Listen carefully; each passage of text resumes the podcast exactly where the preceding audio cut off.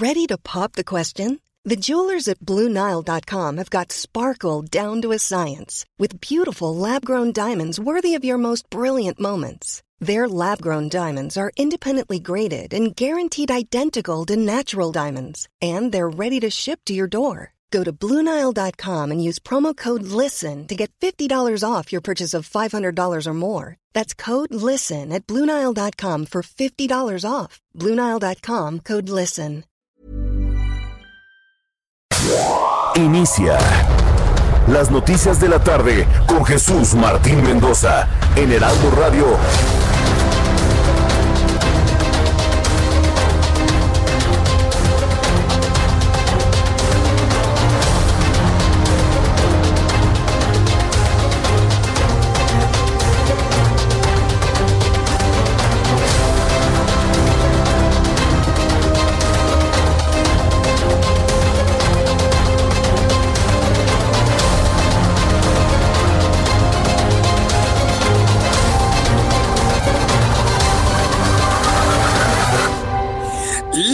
Tarde en punto, hora del centro de la República Mexicana. Bienvenidos, muy buenas tardes. Iniciamos el Heraldo Radio de esta tarde del viernes 22 de enero del año 2021. Súbala el volumen a su radio que le tengo toda la información importante.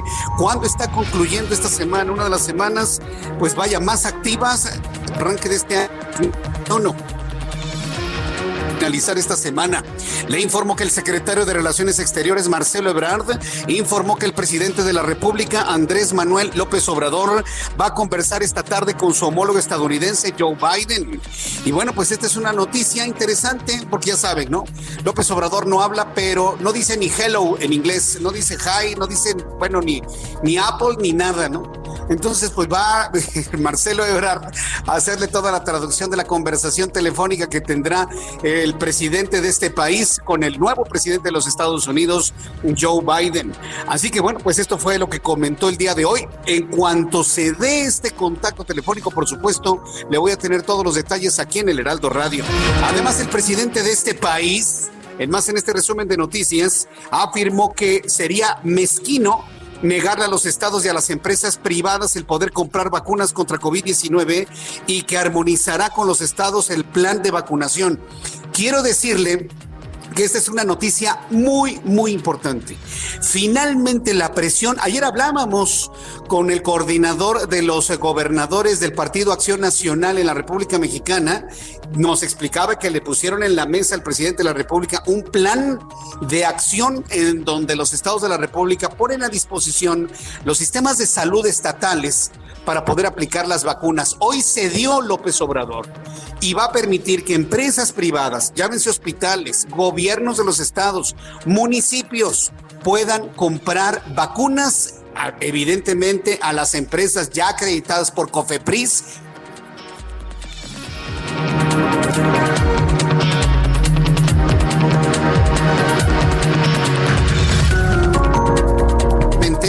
Estamos hablando de las vacunas de Pfizer, estamos hablando de las vacunas de AstraZeneca, sí, las que podrían en un momento dado ser adquiridas por las instancias eh, eh, privadas y ser aplicadas. El primero que lo hizo fue Enrique Vargas del Villar de Whisky Lucan, fue el primero que envió una carta a la Secretaría de Salud para preguntar qué es lo que se necesitaba para recibir la autorización y tener la compra. Hoy el presidente de la República lo abre. Más adelante le voy a presentar el audio. Créame que estas son de las cosas en donde sí vale escuchar a Andrés Manuel López Obrador haciendo anuncio.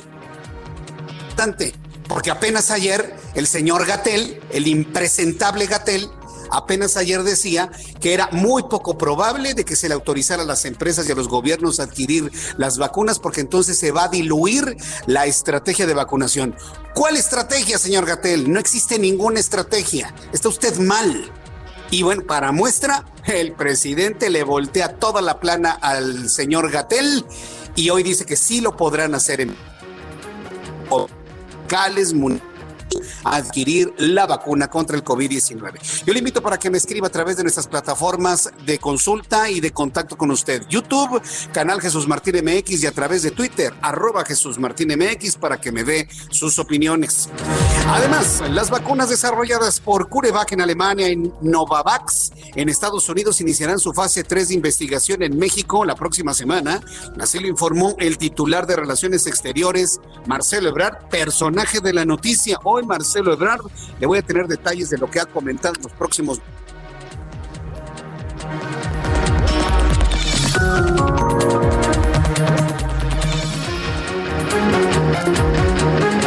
vacunación a trabajadores de educación en Campeche con miras a retomar las clases presenciales en todos los niveles educativos.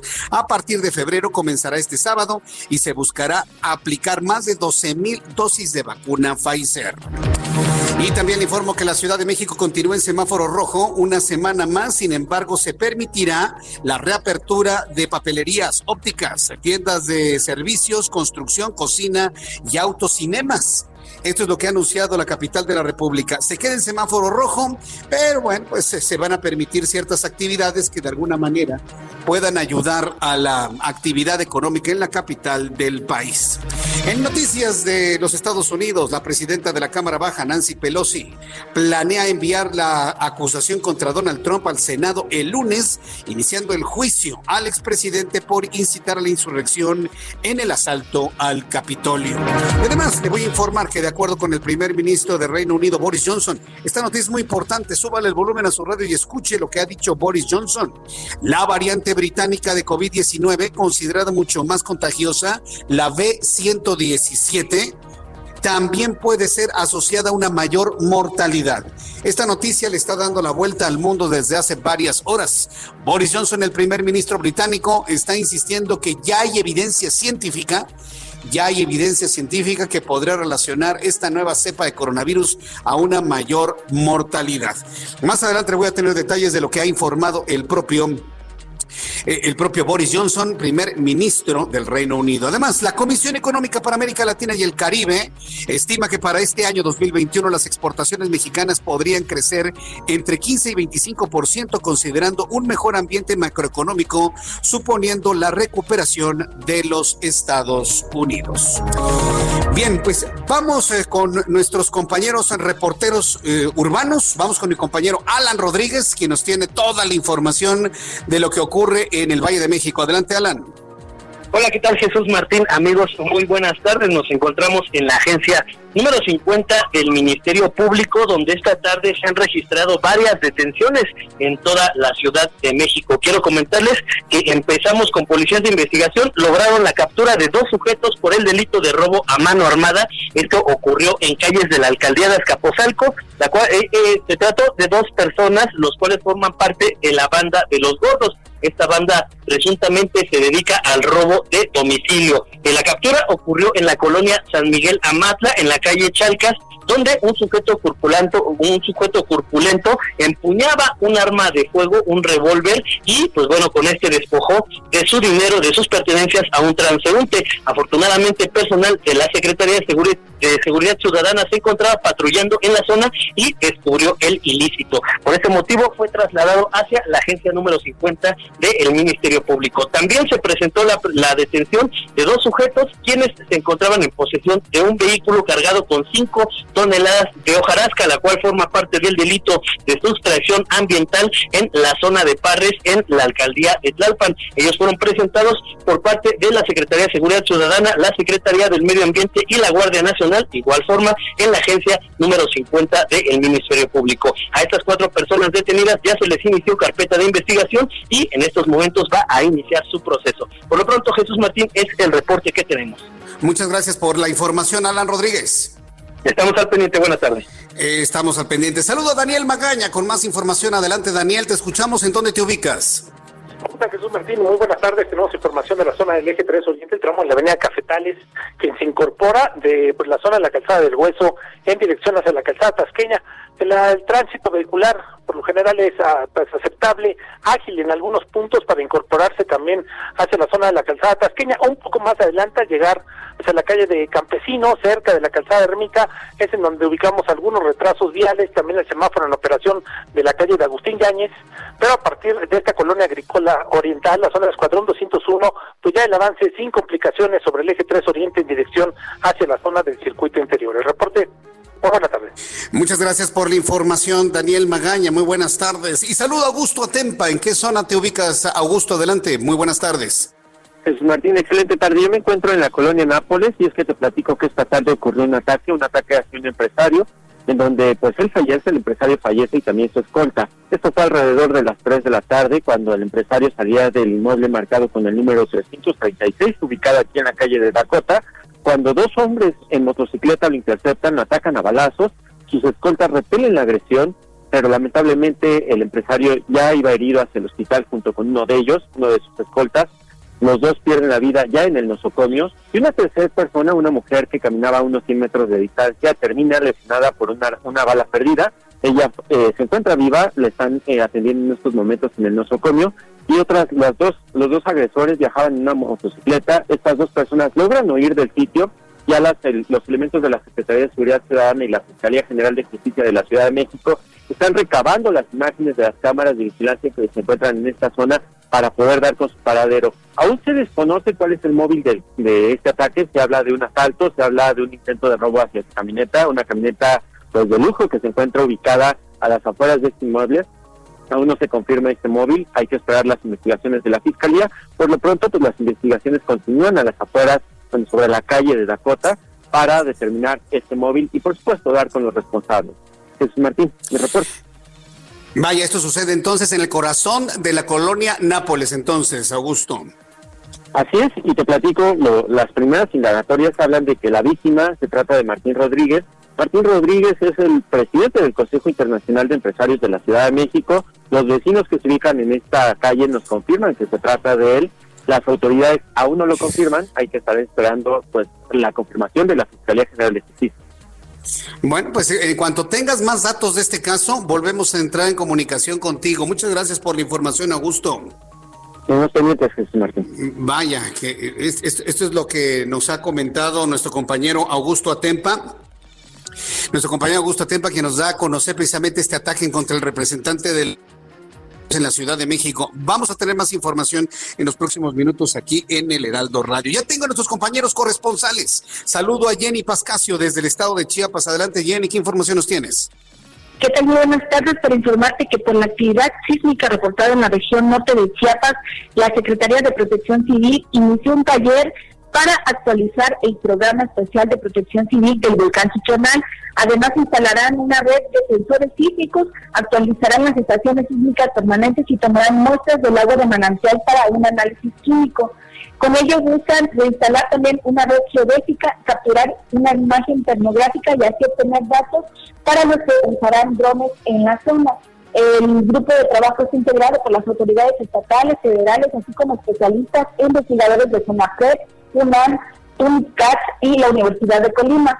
La autoridad estatal dijo que contemplan dos posibilidades que originan estos eventos sísmicos. Uno es la actividad sísmica propia del Estado o eventos asociados a una posible reactivación de este volcán. Sin embargo, hasta ahora no se ha identificado ningún indicio de actividad volcánica en la región eh, en el mismo y en el mismo volcán perdón. Entre el 24 de diciembre del 2020 nos comentaron y el 19 de enero de este año el Servicio Sismológico Nacional ha registrado un total de 22 sismos en un radio de 35 kilómetros con respecto a este volcán. Esta es la información por el momento. Buenas tardes. Gracias, muy buenas tardes. Bueno, estaremos muy atentos de ello. Gracias, Jenny. Buenas tardes, estaremos atentos. Hasta luego. Si no existiese ningún tipo de, temor de que vuelva a hacer erupción el volcán Chichonal, entonces, ¿para qué tanto, tanto brinco, no? estando el suelo tan parejo, ¿para qué tanto brinco? Hay que recordar que el volcán Chichón o el volcán, volcán Chichonal, que está pues muy cerca de la ciudad de Villahermosa, está por Pichucalco, en, en, el sur de la República Mexicana, hizo su última erupción en el mes de marzo de 1982 y, recordamos cómo prácticamente toda la zona sur de la República Mexicana y parte de Centroamérica se llenaron de ceniza luego de esa gran, gran eh, fumarola que emitió el volcán Chichonal. Lo estaremos recordando en los próximos minutos aquí en el Heraldo Radio. Ahora tenemos contacto con Pepe Alemán, José Alemán, nuestro corresponsal en San Luis Potosí. Adelante, Pepe, te escuchamos. Buenas tardes, Jesús Martín. Pues para informarte que este viernes el gobernador Juan Manuel Carreras anunció que a partir del lunes 25 San Luis Potosí regresa al semáforo rojo epidemiológico con riesgo máximo a la COVID-19. Esto debido a una segunda oleada de contagios que golpea la entidad potosina y mantiene a raya hospitales y unidades centinela. Entre las medidas que se adoptarán a partir del lunes está la implementación de filtros en las principales avenidas de la zona metropolitana de la capital y de los municipios de Río Verde y Ciudad Fernández en la zona media, donde brigadas buscarán sospechosos al coronavirus. Además, se restringen los aforos en hoteles al 40% y en restaurantes al 30%. Los mercados y supermercados cerrarán a las 6 de la tarde. Ante el incremento de la ocupación hospitalaria, el gobernador también anunció un incremento de 179 camas en las áreas COVID. Jesús Martín, este viernes San Luis Potosí amaneció con 308 nuevos casos de contagios al coronavirus para sumar 45.012 casos positivos acumulados, así como 25 nuevos decesos que al sumarse acumulan 3.770 las víctimas mortales aquí en San Luis Potosí. También hay 697 personas hospitalizadas, 89 de ellas intubadas. Este es el panorama de San Luis Potosí. Un, panorama preocupante sin duda alguna y nos mantenemos en comunicación permanente. José, gracias por estar con nosotros el día de hoy. Gracias, Pepe Alemán. Gracias, buenas tardes. Hasta luego, nuestro corresponsal en San Luis Potosí. Quiero decirle que esta es una gran preocupación porque ayer México marcó el peor día en tiempo de la pandemia. Nada más le recuerdo los datos porque estamos a la espera, evidentemente, que la Secretaría de Salud, acuérdense que ya prácticamente la conferencia de las tardes prácticamente ni existe, nadie la ve. Nadie está dispuesto a estar escuchando mentiras de Gatel lo único que vale la pena en la tarde es esperar los datos oficiales que da a conocer la Secretaría de Salud. Nada más. Y ayer el dato fue 22.339 nuevos contagiados y 1.803 mexicanos fallecidos. Nada más el día de ayer. Yo hago votos porque estas cifras empiecen a bajar de verdad, con el esfuerzo de usted, de usted, tuyo, tuyo, mío, de todos, de resguardarnos en casa. Estoy en la obligación de decirlo, de esperarlo, de convocarle a hacerlo. Está en nuestras manos bajar la velocidad y la cantidad de personas enfermas y que mueren por COVID-19. Eso es lo que tenemos que hacer usted y yo juntos. No nos estemos confiando en gente que ha demostrado su impericia, su incapacidad y su negligencia. Y usted ya sabe a quién estoy, de quién estoy hablando, a quién me estoy refiriendo. Como hay negligencia e incapacidad, hagámoslo usted y yo. ¿De qué manera? Quedémonos en casa, no salgamos, no haga fiestas, no haga reuniones, utilice el cubrebocas, lávese las manos. Aunque diga, otra vez me tengo que lavar las manos, pues sí, otra vez tiene usted que lavar las manos. Todos estamos en esa situación de otra vez, pues sí, otra vez, otra vez, y esa es la única manera de poder salir adelante de esta pandemia. Bien, cuando el reloj marca en estos momentos las 6 de la tarde con 17 minutos, vamos a escuchar a mi compañero Abraham Arreola, quien como todos los días nos informa lo que sucede en un día como hoy. El día de hoy es eh, viernes 22 de enero de 2021. ¿Qué sucedía en México, la historia y el mundo? Adelante, Abraham.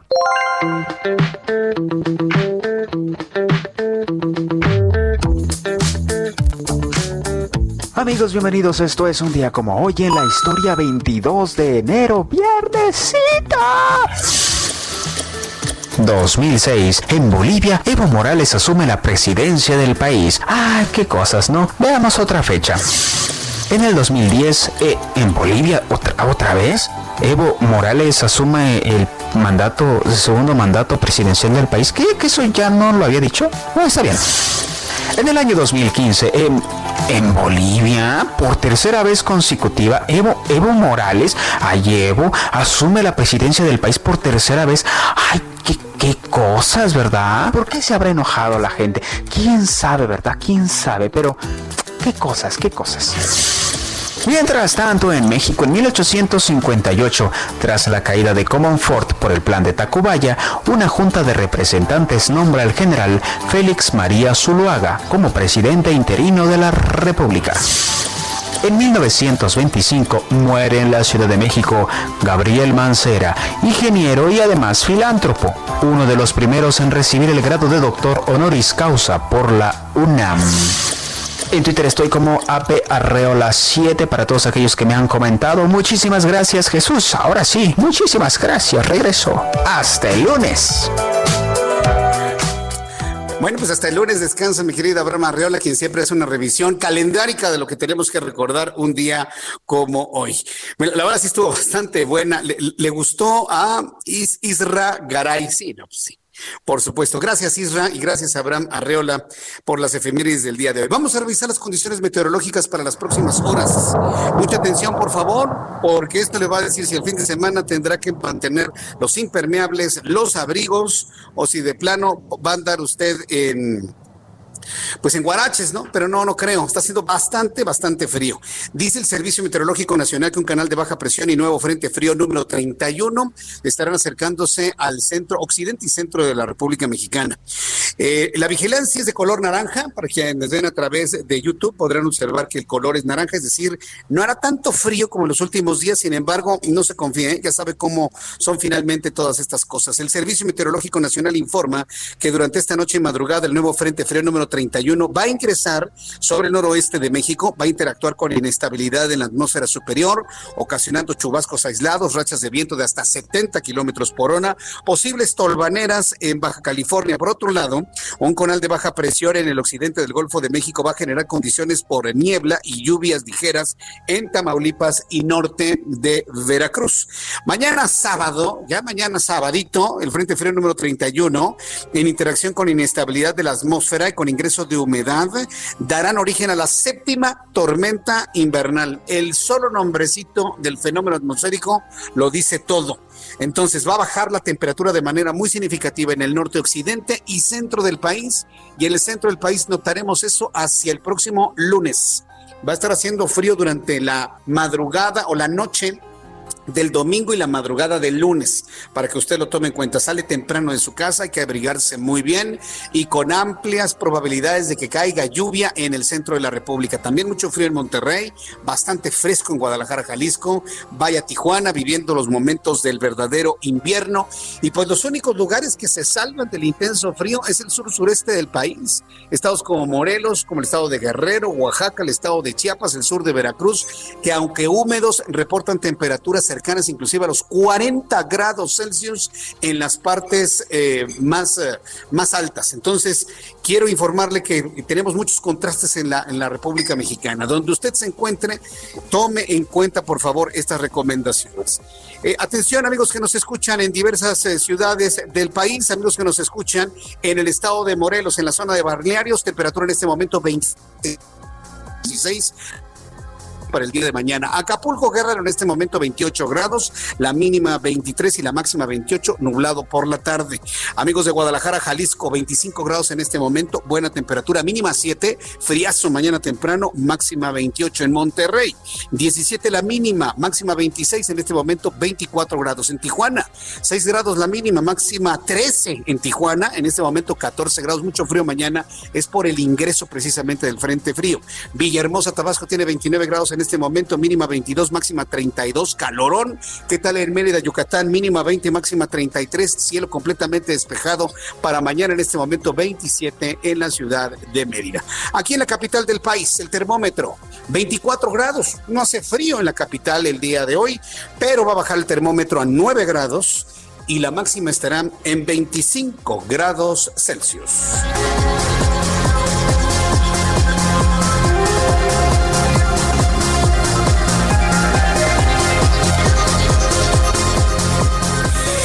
Son en este momento las 6 de la tarde con 23 minutos, las 6 de la tarde con 23 hora del centro de la República Mexicana. La noticia del día de hoy, eh, la noticia del día de hoy sin duda alguna es que se dio el presidente de la República. Y quiero decirle que esa es una muy buena señal. O sea, es una buena señal. Y, y mire que se lo digo desde mi posición que ha sido siempre muy crítica hacia el presidente de la República. El hecho que haya cedido en el tema de las vacunas podría, quiero pensar, y no, no quiero verme inocente en esto, ¿no? Pero podría zanjar un camino en el que el presidente tenga que corregir muchas actitudes que ha tomado a lo largo del último tiempo, sabiendo que si no corrige, sabiendo que si no corrige, muy poca gente va a votar por su partido el próximo 6 de junio. Hoy López Obrador cede, sabe perfectamente bien que tiene que ceder ante la compra de las vacunas por dos razones. Uno, porque la credibilidad de su gobierno prácticamente está por los suelos, como primer asunto, ¿eh? Sí, porque a él le interesa más lo político. Y en segundo lugar, que me parece que es lo más importante en todo esto, tenemos fuera de control la pandemia. Pero tenemos fuera de control la pandemia por dos razones. Primero, por la impericia del gobierno y en segundo lugar, por la irresponsabilidad de la sociedad. Y aquí sí lo quiero subrayar. Hemos insistido en que no haga fiestas, en que no vaya a lugares concurridos y la gente parece que lo hace más. Entonces, ante esa falta de control, se va a abrir a todos la posibilidad de comprar vacunas para poder vacunar. Después de los anuncios le tengo detalles de este anuncio que hizo el presidente y le invito para que me siga a través de Twitter, arroba Jesús Martín MX. Escuchas a Jesús Martín Mendoza con las noticias de la tarde por Heraldo Radio, una estación de Heraldo Media Group. Escucha las noticias de la tarde con Jesús Martín Mendoza. Regresamos. Muy buenas tardes amigos, estamos aquí en el espacio de Jesús Martín Mendoza, muy agradecidas por supuesto y también porque les queremos platicar a todos ustedes queridos amigos y amigas de un tratamiento anti-vejez. No importa la edad que se tenga, hay que prevenirse o no, pausazo. Pero por supuesto, mi Moni, es la palabra perfecta, prevención. Pero si usted dice, y dice ahorita en este momento, híjole, ya se me pasó el momento de la prevención, no se preocupe porque llegó un tratamiento que lo va a hacer lucir brutal, que es un rejuvenecimiento celular, Moni. ¿Qué hace esto? Usted se va a limpiar y se va a purificar de adentro hacia afuera. Va a limpiar todo su organismo, va a trabajar al 100% y le va a decir bye, vayan las arrugas y las manchas, mi Moni. Marque en este momento al 800 mil 800 mil para poderse llevar esta maravillosa, potente bomba de antioxidantes que nos va a hacer sentirnos espectaculares con energía como si fuéramos quinceañeras. Y yo los quiero consentir a todos. Quiero que en esta época tan complicada todos nos veamos y nos sintamos espectaculares. Así que quien marca el 800 mil se lo lleva gratis, Las primeras 50 llamadas se los llevan gratis. Nada más van a pagar los gastos de manejo y envío. Llame al 800 mil porque marcando ahorita, siendo las primeras 50 llamadas, se lo va a llevar gratis. Y pues también llega a la puerta de su casa, Moni, no se arriesga, evita contagios. Y este tratamiento cuesta más de dos mil pesos y hoy se va gratis. ¿Cómo ves, Moni? Perfecto. No hay que hacer otra cosa más que marcar en este momento, animarse, como dijo Pau. No hay que salir, todo llega a la casa. Digan que lo escucharon en este programa para que sea válida la promoción. 800 mil. Gracias, Pau. Gracias a ti, mi Moni. Regresamos, amigos.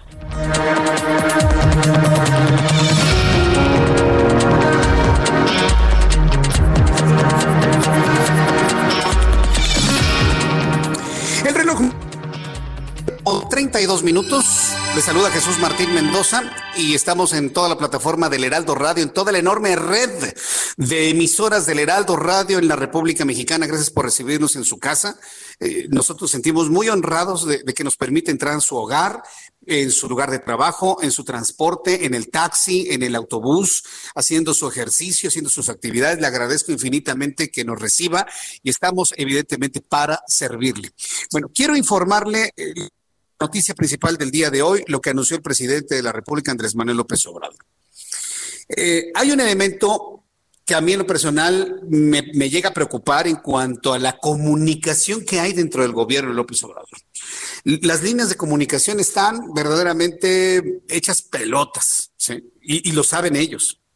Apenas ayer, apenas ayer, el señor Hugo López Gatel, quien es el subsecretario de Prevención y Promoción a la Salud, y salió publicado en varios periódicos hoy en la mañana, argumentaba que era prácticamente imposible autorizar a los gobiernos, a los municipios y a las empresas privadas la compra y la adquisición de vacunas, porque dijo Hugo López Gatel, se iba a diluir la estrategia de vacunación establecida para el país. Evidentemente salieron críticas en el sentido de, pues, ¿cuál, cuál, cuál estrategia, no? Pero bueno, pero fíjese nada más la declaración de Gatel y lo que hoy en la mañana dijo el presidente. Y hoy en la mañana el presidente de la República dijo todo lo contrario, absolutamente.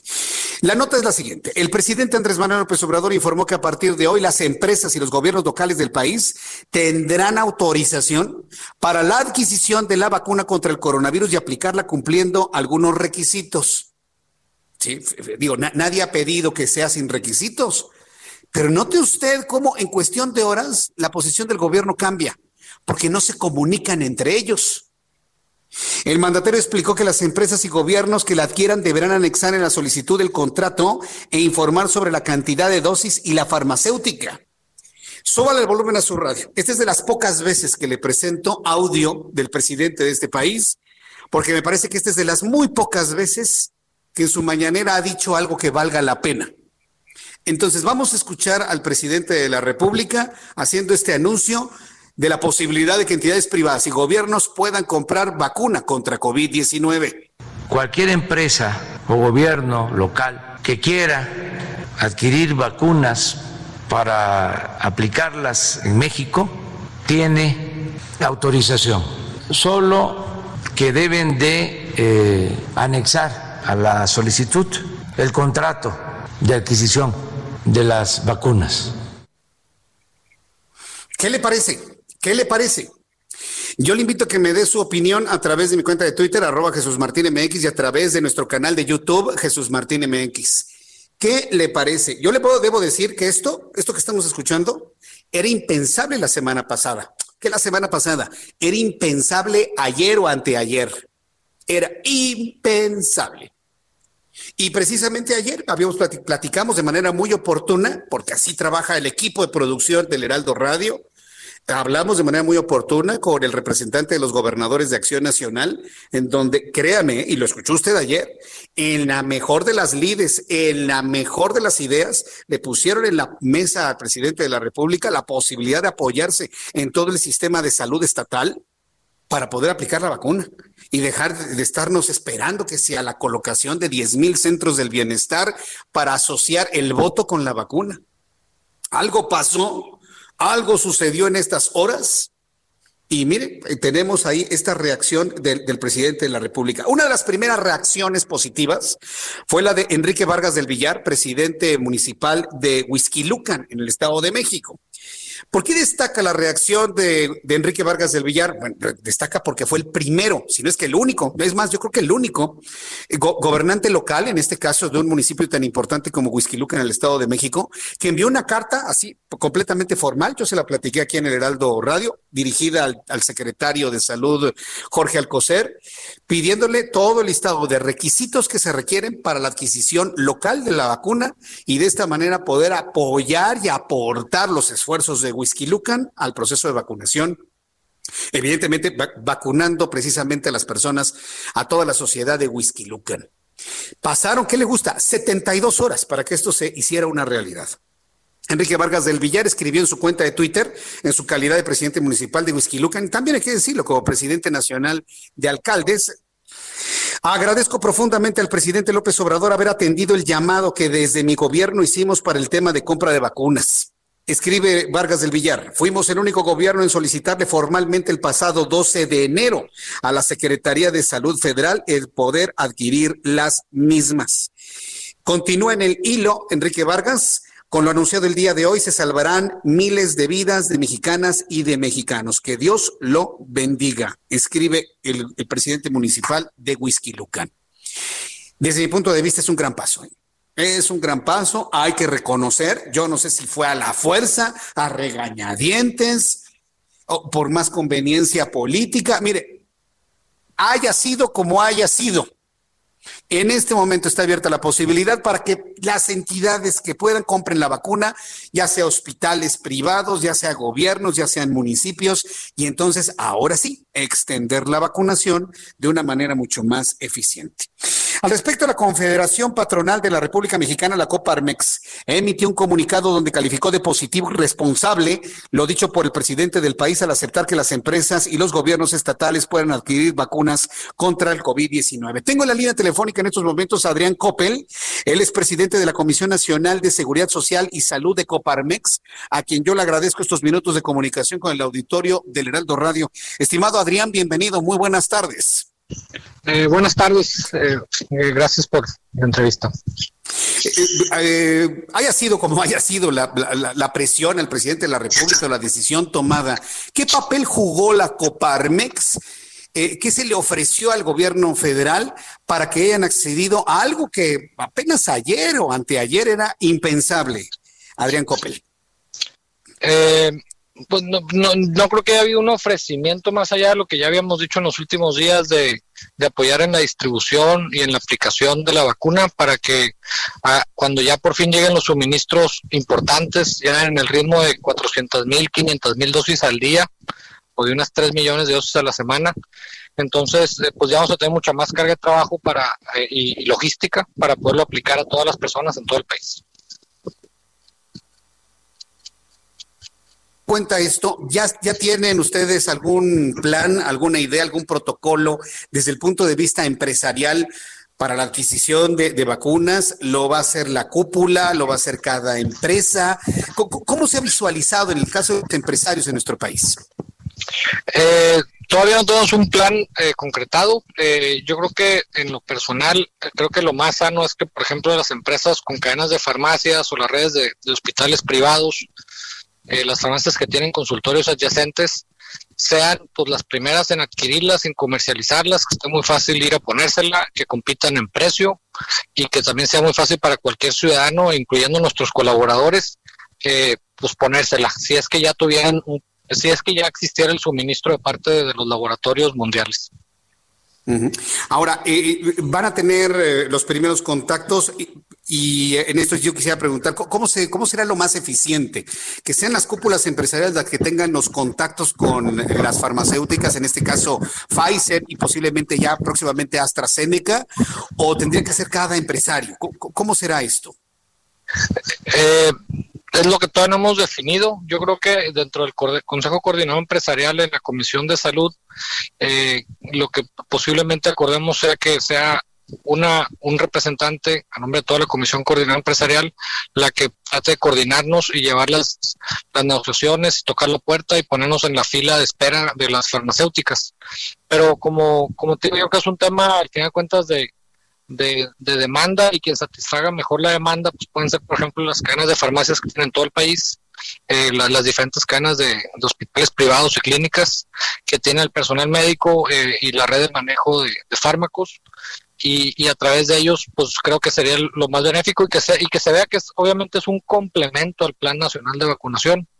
Eh, obviamente no debe de estorbar en ningún modo plan nacional y, y siempre debe seguir habiendo la opción de la vacuna gratuita. Claro, por supuesto. De ninguna manera se habla de, una intervención o de un estorbo, sino de una coadyuvancia, ¿no? De un apoyo a todo el sistema nacional de vacunación. Eh, vacunas que llegarían, por ejemplo, a los trabajadores de las empresas de nuestro país, entiendo de manera gratuita o también se podría abrir la posibilidad de que cada quien pague su vacuna, porque en este momento hay personas que están dispuestas a pagar vacuna porque se, está privilegiándose más la seguridad que puede dar que el costo de la misma. En este punto, ¿qué, van a decidir en Coparmex? De, que haya las dos. Si una empresa quiere adquirir, como así como tienen sus botiquines y te dan una aspirina gratis en tu centro de trabajo, pues se puede. Si, si la empresa quiere adquirir y, repartirlas gratis, que la reparta. Eso, eso es mucha, eso es ya la decisión de cada, de cada administración de cada empresa. También debe haber el, la, opción de comprarla a diferentes precios que te pueden, te llevar a tu casa, puede ser un, hospital con ciertas instalaciones, una clínica con diferentes instalaciones. Al final de cuentas, pues que, llenen esa demanda, ojalá se pudiera llegar a eso. Ah, pero digo, pero aquí no hay que olvidar que lo crítico aquí es el suministro. Eh, los, los laboratorios aprobados por COFEPRIS pues tienen ya compromisos con el gobierno nacional y los otros 190 países del mundo entonces, eh, lo, lo, lo, difícil aquí es que puedan realmente suministrar los laboratorios eh, como Pfizer y AstraZeneca. E, ese va a ser el tema, ¿no? La capacidad de suministro con base en los compromisos adquiridos con anterioridad. Podría haber tiempos de espera, pues, importantes, ¿no? Para que una empresa en México, por ejemplo, reciba un lote de vacunas, podrían tardarse a lo mejor tal vez varios meses. Bueno, va a ser algo que se va a ir definiendo seguramente en los próximos días, pero por lo pronto, hoy la Coparmex saluda, ¿no? La decisión del presidente de la República. Sí, qué bueno que haya esa apertura. Eh, falta que nos den la certeza ya jurídica cómo sería para que haya, eh, porque por ejemplo algunos laboratorios tengo entendido que piden una carta de parte de tu gobierno nacional que te autoriza que tú como privado te acerques a pedirles una cotización y colocar un pedido o ponerte al menos en la fila de sus pedidos. Pero luego el gobierno creo que dijo, bueno, yo para dar la carta lo que tengo que ver es un contrato. Entonces, pero pues el contrato no te no dan si no tienes la carta. Entonces hay, un, hay una torona ahí tal vez circular que, que, que tal vez tiene que resolver salud federal. Ah, bueno, entonces eso es importante. Tenemos entonces que esperar que el gobierno federal dé el siguiente paso del envío precisamente de estas cartas de autorización a las farmacéuticas que están elaborando las vacunas para que entonces ya el proceso empiece a caminar de una manera mucho más eficiente. Pues no resta más que esperar lo que diga Marcelo Ebrard el día de mañana, seguramente en la conferencia matutina. Y pues yo quiero agradecerle mucho a Adrián Coppel, presidente de la Comisión Nacional de Seguridad Social y Salud de Coparmex el que nos haya tomado la llamada telefónica. Me resulta muy interesante escuchar estas primeras reacciones del sector empresarial. Un fuerte abrazo para usted y también, y también para el presidente nacional de Coparmex. Muchas gracias. gracias, Omar. Un saludo. Un saludo, que le vaya muy bien. Bueno, pues esto es lo que ha comentado el responsable de salud de la Coparmex. Y evidentemente, mire, mire lo que hay, que, hay que verlo de esta manera. ¿eh? eh la gente está privilegiando más la disposición, la buena disposición del, presidente, ya sea presionado o no, para ceder. Y espero que la lección la entienda el señor que tenemos contratado como nuestro administrador en Palacio Nacional. El ceder le puede abonar más que el ponerse en una posición soberbia y decir no, no, no, porque yo digo que no. espero que el mensaje haya llegado. ¿eh? Para que entonces también ceda en otro tipo de caprichos que ha mencionado, como por ejemplo cancelar el INAI, cancelar el IFT. Yo, creo que el presidente tiene que aguantar en ese tipo de cosas, concentrarse más en controlar el problema de pandemia que tenemos en México, ser suficientemente proactivo y sobre todo entendido de, de lo que está sufriendo la gente, las familias. Entonces, si él sigue por este camino, otro pajarito le puede cantar, ¿eh? Sí, hablando de que les cantan luego pajaritos y no sé, y persiguen palomas y demás. Entonces, sí, se, lo digo, sí, con, con, con, esa jiribilla, pero al mismo tiempo con profundidad. Si el presidente cede y, y, piensa y reflexiona y le hace caso a sus asesores, le hace caso a sus asesores, otro, otro gallo le canta, ¿eh?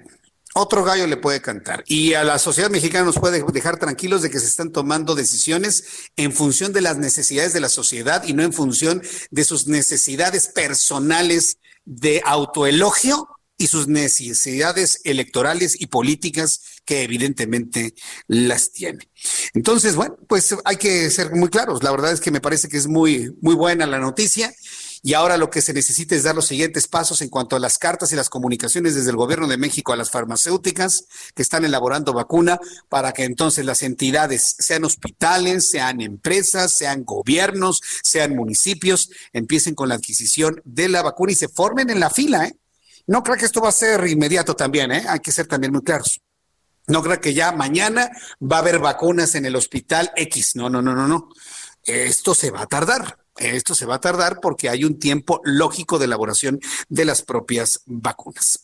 Mientras tanto, el Consejo Ciudadano para la Seguridad y Justicia de la Ciudad de México emitió una alerta ante el aumento de los fraudes en presuntas ventas de tanques de oxígeno en la Ciudad de México, lo que nos faltaba los tramposos que quieren sacar dinero de la gente mm, con mayor dolor en el país. Imagínense una persona que va con el tanque de oxígeno para llevarle oxígeno a su mamá y luego que le hagan un fraude que no le den oxígeno sino aire normal. No, no, no, de, verdad es, es, es de preocuparse que este tipo de cosas sucedan en un país como este. Eh, esto a la alza de casos de COVID-19 en la capital. En la Ciudad de México se han reportado al menos nueve casos de fraude en la venta de tanques de oxígeno y otros doce con la compra de presuntas vacunas contra COVID-19. Nadie está vendiendo las vacunas. No caiga usted en el engaño. No caiga usted redondo en el engaño. Nadie, no hay vacuna para vender. Si con trabajos hay vacunas para los médicos y luego todavía algunos lidercillos se meten en la fila con todo y su parentela para que los vacunen primero, y luego hay quienes ingenuamente creen que está a la venta. No es cierto, no sean ingenuos, no hay vacuna a la venta. La Comisión Nacional para la Protección y Defensa de los Usuarios de los Servicios Financieros, Conducef, alertó sobre los fraudes que ocurren en distintas redes sociales ante la elevada demanda que existe actualmente de tanques de oxígeno debido al incremento de los contagios. Y esto no nada más en la capital del país, sino en toda la República Mexicana. En la línea telefónica, Naoli Victoria García Galvez. Ella es médico internista de pergrado de la Escuela Superior de Medicina del Instituto Politécnico Nacional. Es fundadora y coordinadora de Oxígeno CDMX. Estimada Naoli Victoria, gracias por estar con nosotros en el Heraldo Radio. Muy buenas noches. Muy buenas noches, muchas gracias por el espacio.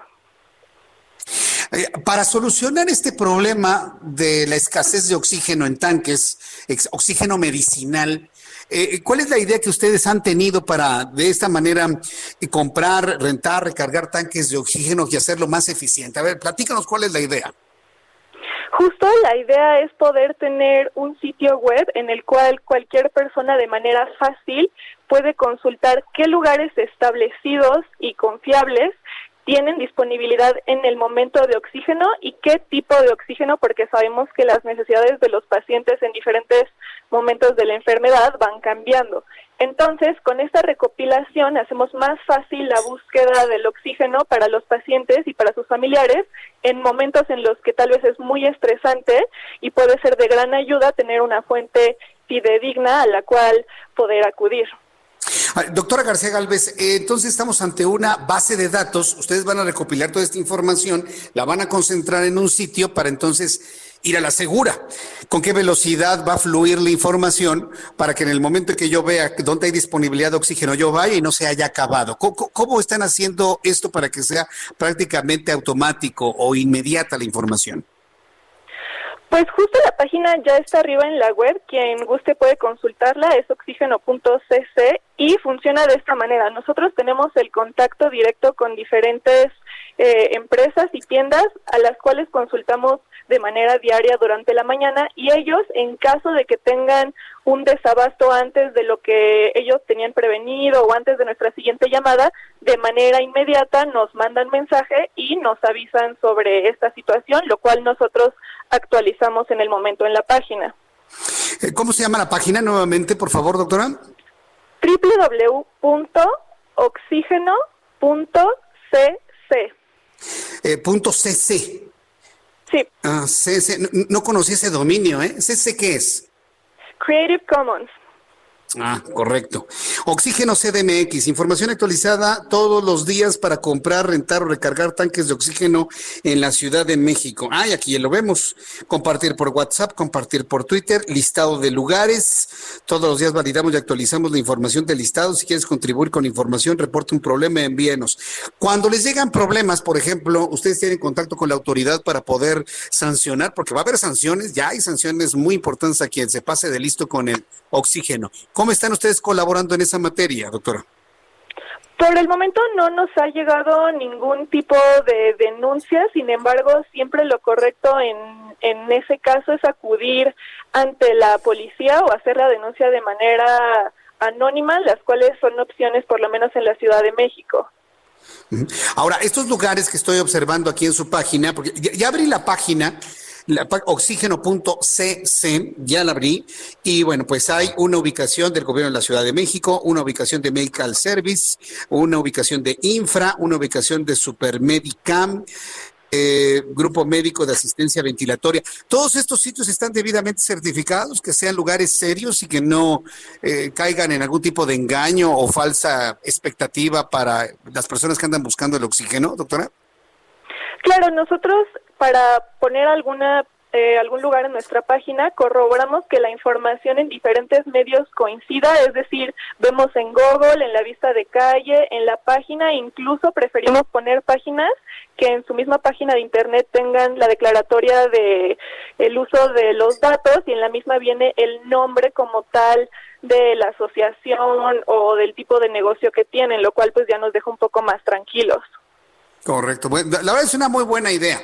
Ir, ir a la segura de, de, información concretamente de oxígeno. Nadie nos hubiésemos imaginado la necesidad de un servicio como este, pero enhorabuena, doctora. ¿Quién está haciendo cargo de todos los gastos del servidor, del dominio, del diseño, del subir la información a la plataforma? ¿Ustedes mismos tienen un patrocinador? ¿Cómo es esto? Pues por el momento todos los que estamos involucrados lo estamos haciendo de manera voluntaria, entonces las personas que hacen las llamadas es de manera voluntaria, el programador que la verdad nos ha ayudado bastante lo está haciendo de manera voluntaria, igual funciona por el momento lo del alojamiento de la página, entonces creo que el esfuerzo colaborativo de todos es lo que está logrando que podamos tener estos resultados. Bien, pues eh, doctora García Galvez, yo le agradezco mucho que nos haya compartido esta experiencia. Felicidades por ello. La verdad, un reconocimiento para esta sensibilidad para resolver un grave problema que tenemos. Y bueno, pues estaremos muy atentos de otras ideas que tengan ustedes. Y gracias por participar en el Heraldo Radio. Perfecto, muchas gracias y buenas noches. Buenas noches, que le vaya muy bien. Es la doctora Naoli Victoria Galvez, García Galvez. Ella es interna de pregrado en la Escuela Superior de Medicina del Politécnico Nacional, fundadora y coordinadora de esta página, oxígeno.cc. Y ahí vienen todas las ubicaciones para conseguir oxígeno medicinal con toda certeza, ¿eh? con toda certeza y que no ande haciendo usted formaciones de 8 o 12 horas y para que a la mera hora le roben el dinero. Por favor, consúltenlo, me parece que es una muy buena alternativa. Voy a los anuncios, después de los mensajes, resumen de noticias, actualización de números de COVID y le invito para que entre a nuestra plataforma de YouTube en el canal Jesús Martín MX. Escuchas a Jesús Martín Mendoza con las noticias de la tarde por Heraldo Radio, una estación de Heraldo Media Group. Escucha las noticias de la tarde con Jesús Martín Mendoza. Regresamos.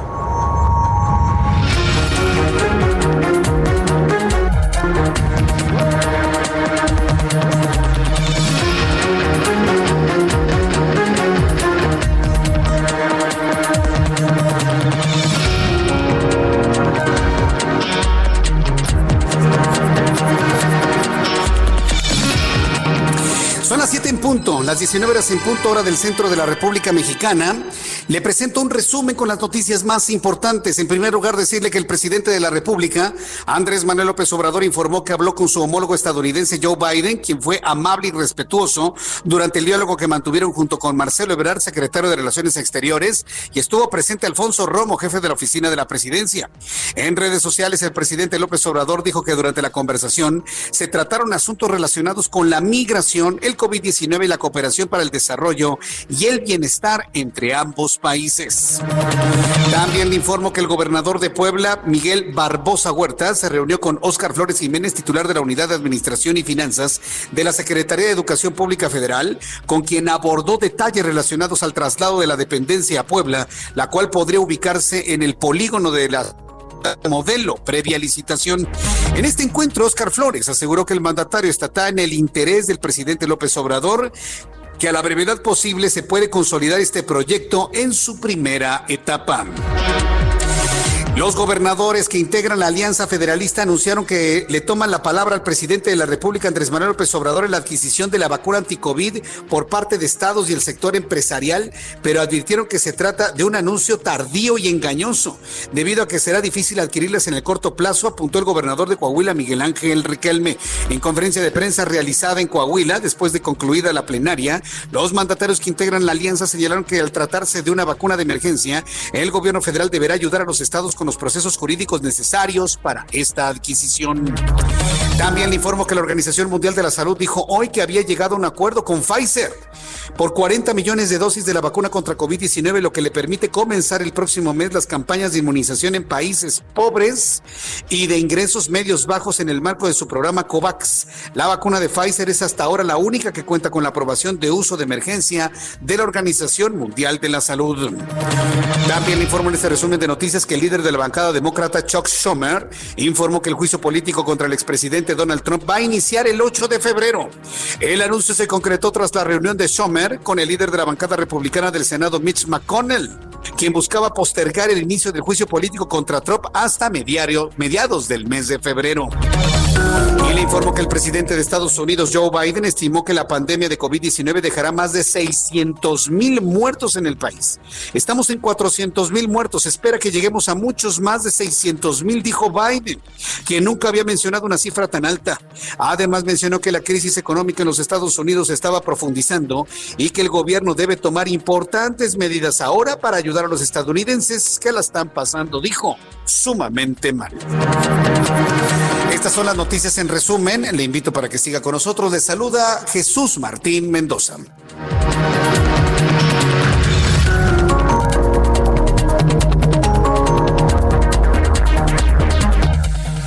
Ya son en este momento las 7 con 3, las 7 de la noche con 3 minutos hora del centro de la República Mexicana. Mire, eh, personaje de la noticia son los laboratorios Pfizer.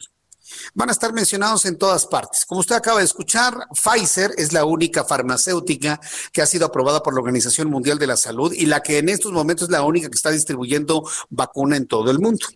Luego del anuncio que hizo el presidente de la República, Andrés Manuel López Obrador, será hasta ahora y evidentemente al tiempo, en función de los tiempos de entrega, eh, que se empiece a distribuir vacuna en gobiernos, en municipios, en empresas, en cúpulas, en quien quiera y pueda comprarlas. Es decir, si hoy hay la solicitud de, una empresa para comprar vacuna, posiblemente les llegue entre tres y cuatro meses, posiblemente, tal vez en dos, pero no va a ser algo inmediato.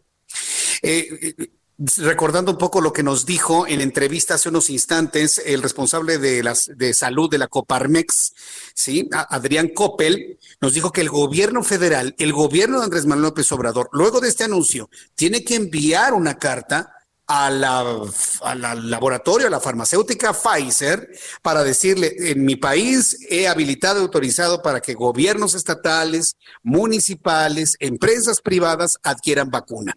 Y una vez que ya lo haya conocido Pfizer, le da un punto de vista bueno, vamos a decirlo de esta manera, y entonces ya empieza el proceso de venta particulares. Entre tanto, no hay venta particulares. Y por eso me detengo en esto, porque hace unos instantes Pfizer BioNTech han emitido un comunicado a la opinión pública.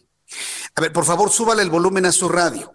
Y esto es muy importante lo que usted va a escuchar, porque además le quiero pedir a usted que me escuche en toda la República Mexicana, me ayude a comentar esta noticia con otras personas. Coméntelo con su familia, coméntelo con sus vecinos, coméntelo en sus grupos de WhatsApp, coméntelo por donde pueda, por favor. Esto es muy importante lo que le voy a leer. La vacuna de Pfizer BioNTech para COVID-19, estoy leyendo el comunicado de Pfizer. La vacuna de Pfizer BioNTech para COVID-19 no está a la venta en ningún canal privado por el momento. Hemos detectado algunos sitios y números telefónicos que no pertenecen a Pfizer, donde terceros ofrecen a la venta la vacuna. Esta información es absolutamente falsa. La vacuna de Pfizer BioNTech se suministrará exclusivamente conforme al Plan Nacional de Vacunación presentado por las autoridades. Reiteramos nuestro compromiso de continuar contribuyendo para enfrentar la pandemia de COVID-19, firma Pfizer. Entonces, si usted se encuentra un sitio de Internet si usted se encuentra un sitio de internet, un número telefónico, alguien le mandó una liga para decirle, mira, puedes comprar la vacuna, la está vendiendo Pfizer. Pfizer es una mentira. Es un ladrón que le quiere sacar el dinero. Es un ratero que le quiere sacar el dinero. Es un embustero. Y hay que ponerle los calificativos que son. Si usted se encuentra con alguien que dice le está vendiendo la vacuna, es un embuste. Y tiene usted el deber moral de denunciarlos. Tiene usted el deber moral de denunciar a quien esté tratando de hacer esto. Una vez que Pfizer apruebe la solicitud del gobierno mexicano para que la vacuna pueda ser vendida a los gobiernos, municipios y entidades privadas, ah, entonces ahí lo vamos a informar. Pero por lo pronto, en este momento, no existen las vacunas a la venta. No existen las vacunas a la venta. Y lo está aclarando Pfizer en este documento que me parece que es muy importante. Ahora, una vez leído, ayúdeme usted a hacer del conocimiento de toda la gente que usted conozca sobre esto vecinos, amigos, familiares, eh, compañeros de trabajo. ¿Pertenece usted a un numeroso grupo de WhatsApp? Escríbalo. Hoy que acabo de escuchar en la radio que la vacuna no está a la venta, que quien la venda nos está mintiendo. Y, bueno, pues eh, de esta manera nos vamos a proteger entre todos. Porque vaya usted a saber si alguien le... Para empezar, no le van a vender nada. Le van a quitar el dinero, le van a decir que deposite usted en una cuenta y luego se van a desaparecer. Entonces, para evitar un perjuicio en su economía familiar, por favor, haga caso de lo que le estoy leyendo, que es la posición oficial de Pfizer BioNTech. Entonces, téngalo usted en cuenta y no caiga en engaños, por favor. Bien, vamos con nuestros compañeros reporteros urbanos, periodistas especializados en información de ciudad. Alan Rodríguez, qué gusto saludarte. Buenas noches. Hola, ¿qué tal Jesús Martín? Amigos, muy buenas noches. Nos encontramos en estos momentos en la Avenida de los Insurgentes, al cruce con Álvaro Obregón, perímetro de la colonia Roma, donde tenemos una manifestación por parte de ciclistas quienes están demandando justicia por la muerte de un, eh, uno de sus compañeros, un ciclista ocurrida el día de ayer en Calzada de Tlalpan al cruce con Coruña. Además de esto, están solicitando el respeto a las ciclovías que se han puesto en la Ciudad de México por motivos de la pandemia y también el respeto a los usuarios de este medio de transporte. En estos momentos ya se encuentran dialogando con autoridades de la Secretaría de Movilidad de la Ciudad de México y será cuestión de unos minutos en cuanto lleguen a un acuerdo cuando se retiren de este bloqueo a la vialidad. Esto está afectando ambos sentidos de la Avenida de los Insurgentes y también las unidades del Metrobús. Correcto, gracias por la información, Alan Rodríguez. Estamos al pendiente, buenas noches. Hasta luego, buenas noches. Ahora, fíjese que en los últimos días han muerto muchos ciclistas, ¿eh? han muerto muchos ciclistas en accidentes de vialidad. Vamos con mi compañero Augusto Atempa. ¿En dónde te ubicas tú, Augusto? Adelante. ¿Qué tal, Jesús Martín? Te platico que la movilización policíaca en la colonia Nápoles ya se retiró y hace unos instantes la camioneta del empresario Martín Rodríguez ya fue retirada de la calle Dakota. Recapitulando, el empresario, pues quien era contador, fue atacado a balazos al salir del inmueble marcado con el número 336 de esta calle, precisamente de Dakota, los hombres le atacaron a balazos y sus escoltas trataron de impedir eh, pues este ataque, se armó una balacera, que pues platicando con los vecinos nos comentan que duró aproximadamente un minuto, fueron 24 casquillos los que se encontraron en el lugar, peritos levantaron esos 24 casquillos y un arma de fuego. Los agresores se dieron a la fuga en una motocicleta negra y pues serán vitales las cámaras de vigilancia que se encuentran en este punto, serán eh, eh, pues importantes porque estas cámaras podrían haber captado pues el rostro de estos sujetos. Por supuesto, esto ayudará pues a la captura de estos hombres y por supuesto también esclarecer el ataque. Se habla de que pues pudo haber sido un asalto, también de que pues se trató de un ataque directo. Esto ya nos lo confirmará la Fiscalía General de Justicia eh, en los próximos días. Y la Secretaría de Seguridad Ciudadana confirmó el deceso del empresario, aunque no confirmó su identidad, y también el, el deceso de su escolta, quien era integrante de la Policía Bancaria e Industrial. Jesús Martín, así las cosas esta pues, tarde, noche, aquí en la colonia de Nápoles. Nos habías dicho que trasciende el nombre de la posible víctima. ¿De quién se trata, eh, Augusto Tempa? Es Martín Rodríguez. Él, pues, era, según lo que pudimos investigar, él fungía como presidente del Consejo Internacional de Empresarios en la Ciudad de México. Martín Rodríguez. Así. Correcto. Bueno, pues estaremos atentos de la, de la confirmación que haga de estos datos que tú ya pudiste investigar y has dado a conocer a través del Heraldo Radio por parte de la Fiscalía de Justicia de la Ciudad de México. Muchas gracias, Augusto. Seguimos pendientes, Seguimos pendientes. Esto sucede en el corazón de la colonia Nápoles, ahí en la calle de Dakota. Daniel Magaña, ¿en dónde te ubicas? Buenas noches. Ah, Daniel Magaña un poquito más adelante nos va a tener más información de lo que sucede en la capital del país. Mientras tanto, bueno, pues saludo con mucho gusto a Daniela García. Daniela García es nuestra corresponsal en Monterrey, Nuevo León, amigos de Monterrey. Hay varias personas que han preguntado que Monterrey. Estamos de de las 7 de la noche a las 8 de la noche en la ciudad de Monterrey, Nuevo León, a través del 90.1 de FM. Adelante, Daniela García, gusto en saludarte. Buenas noches. Muy buenas noches, Jesús Martín. Así es, te saludo desde Monterrey. El día de hoy, pues se dio a conocer una información muy importante respecto a lo de las vacunas. No solo el presidente Andrés Manuel López Obrador confirmó que habrá permiso para que se adquieran de forma independiente por parte de los estados o por las empresas, sino que también el gobierno del estado, pues afirmó que está firme en este plan. Y ante esta situación, pues finalmente se dio a conocer que hay municipios, sobre todo los metropolitanos, quienes se encuentran ya listos para poder empezar a trabajar en esta situación. Eh, por ejemplo, Jesús Martín, te platico, el municipio de Monterrey, la capital del estado de Nuevo León, reveló que cuenta con 300 millones de pesos para aportar a este proyecto. La administración regiomontana dio a conocer que se prevé un techo financiero de hasta 300 millones de pesos sin necesidad de adquirir deuda, con la finalidad de acelerar la vacunación contra el COVID-19 y avanzar con la reactivación económica. Además, adelantaron ya con que hay espacios públicos que estarán dispuestos a adaptar para hacer centros de vacunación. Estamos hablando del Parque España, el Parque Tucán, Parque Aztlán, algunos espacios de centros de salud municipales y unidades deportivas municipales, así como la Academia de Fiscalía y Centro de Capacitación Continua, también conocida como el C. 3. Aunado a esto, también el alcalde metropolitano, pero del municipio San Pedro, eh, Garza García, Miguel Treviño, dio a conocer que ellos se encuentran ya comprometidos con instalar un centro de vacunación que actualmente funciona para vacunar contra la influenza, pero lo utilizarían para vacunar contra el COVID-19. Tiene una capacidad de 3.500 vacunas por día. Ellos pues han revelado que los, los, alcaldes metropolitanos están trabajando en un frente común junto con el gobierno del estado para no solo aportar recursos, sino también para dividirse un poquito de la logística de cómo se aplicarían estas vacunas. Estamos al pendiente, Jesús Martín, nos han comentado de otros municipios metropolitanos. Recordemos que la zona metropolitana de Monterrey se comprende de, nueve municipios diferentes, siete municipios diferentes, discúlpame. Estamos a la espera, nos han comentado diferentes municipios como Guadalupe y San Nicolás, que estarán también informando cuál es la capacidad que tienen y si cuentan con alguna inversión económica que pudieran destinar para apoyar al, Estado en, esta adquisición de vacunas que se espera se anuncie formalmente ya en los próximos días cómo estaría funcionando. Correcto. Bueno, pues eh, gracias por la información, Daniela. Estamos muy atentos de todo lo que suceda allá en Monterrey, Nuevo León. Qué gusto saludarte y que tengas muy buenas noches. Igualmente, Jesús Martín, muy buenas noches. Igualmente, el gusto es mío.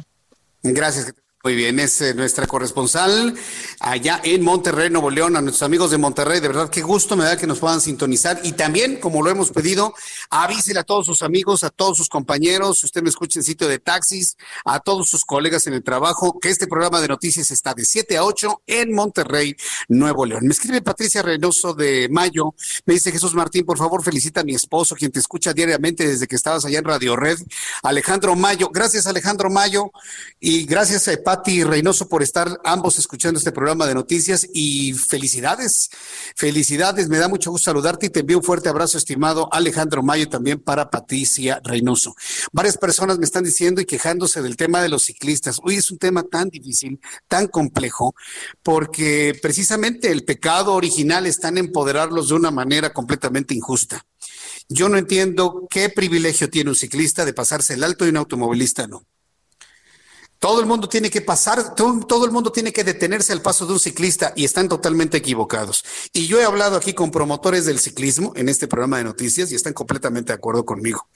Los ciclistas no tienen más derechos que un peatón o que un automovilista o que un motociclista, ¿eh? Tienen exactamente los mismos derechos y todos estamos obligados a coexistir de una manera adecuada. Por lo tanto, ciclista, tienes que respetar el alto, te tienes que detener en la luz roja. No puede circular en las banquetas, ni en las cebras de los peatones. Si va cruzando un peatón, perdón, pero es primero el peatón y después el ciclista. Lo lamento, pero así es. Lo tienen que hacer, porque si no respetan los elementos básicos de, de convivencia y de lógica en el cuidado de la vida misma, entonces suceden este tipo de accidentes. O sea, quieren que los automovilistas, camioneros, motociclistas y hasta los peatones andemos cuidando a los ciclistas. No, señores, ustedes tienen que cuidarse a sí mismos, como también nos cuidamos los automovilistas, como también se cuidan los motociclistas y como también se cuidan los peatones. Entonces, Todos tenemos los mismos derechos y todos tenemos las mismas obligaciones. Y ustedes como ciclistas tienen que obedecer los reglamentos. Ah, es que a mí me permiten pasarme los saltos. Pues no te los pases porque el reglamento está mal. En cualquier parte del mundo el ciclista se detiene en la luz roja. En cualquier parte del mundo. Yo no entiendo por qué en México no. Y esto lo comento por la gran cantidad de ciclistas que han fallecido en los últimos días. ¿Sí? Entonces, sí es una responsabilidad de, conductores de camiones, de vehículos de alto tonelaje y de automovilistas, pero también los ciclistas no se cuidan. Muchos, no todos, evidentemente. Cada vez hay gente más consciente. Pero hay muchos ciclistas que piensan que el mundo debe detenerse a su paso y están totalmente equivocados. Y se los digo aquí, ¿eh? Tienen obligaciones. En este país no se habla de las obligaciones. Yo sí hablo de las obligaciones. Tenemos la obligación de respetar el reglamento de tránsito todos, por, por igual, completamente entre todos.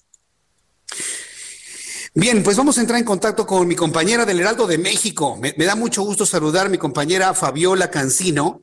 Ella es editora de Estados del Heraldo de México. Y mire, la he invitado porque hubo una reunión de la mesa directiva en San Cristóbal de las Casas, Chiapas. ¿De, qué se trata esta reunión, Fabiola Cancino? Bienvenida, buenas noches. ¿Cómo estás, querido Jesús Martín? Desde que sí, te saludo desde acá, desde el bonito municipio de San Cristóbal de las Casas. Y es una reunión de la Asociación de Autoridades Locales a la Asociación Civil, que reúne a alcaldes de la izquierda de México. Principalmente está integrada por presidentes municipales de Morena, hay de PT, incluso hay algunos del PRD. Y hoy tienen una reunión semipresencial plenaria, que es la primera del año. Y se reunieron para tratar algunos temas muy importantes, sobre todo desde esta pandemia que venimos arrasando desde ya casi un año, ya en febrero, a finales de febrero se cumpliría un año en el país del primer caso y hay este, algunos temas que están tratando. Entonces, eh, te quiero contar que en esta asociación concentra 800 municipios de los casi 2.500 que hay en el país. Entonces, digamos que sí tiene presencia y sí tiene cierta fuerza.